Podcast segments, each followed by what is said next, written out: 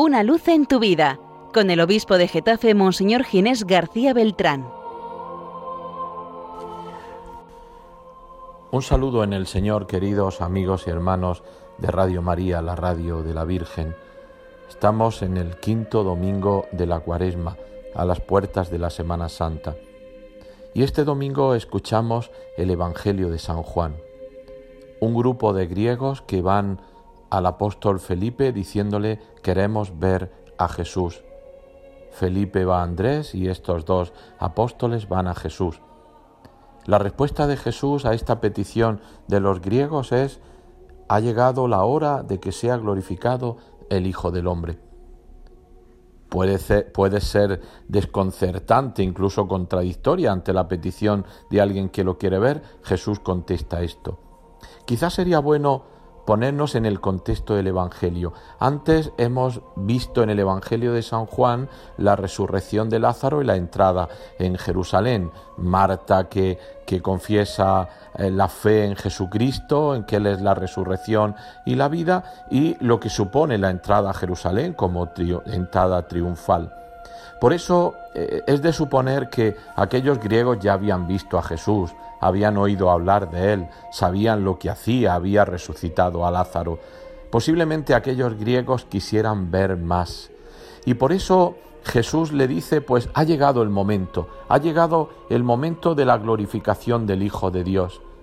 Y fijaros, entonces viene este, esta imagen tan conocida. Si el grano de trigo no cae en tierra y muere, queda infecunda, pero si muere, da mucho fruto.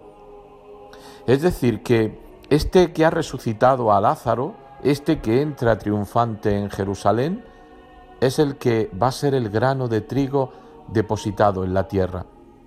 Todos sabemos lo que es echar un grano de trigo en la tierra.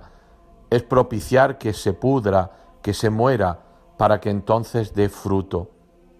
Porque el que quiera encontrar su vida la va a perder y, y el que la encuentre en el Evangelio, en Jesucristo, la va a ganar.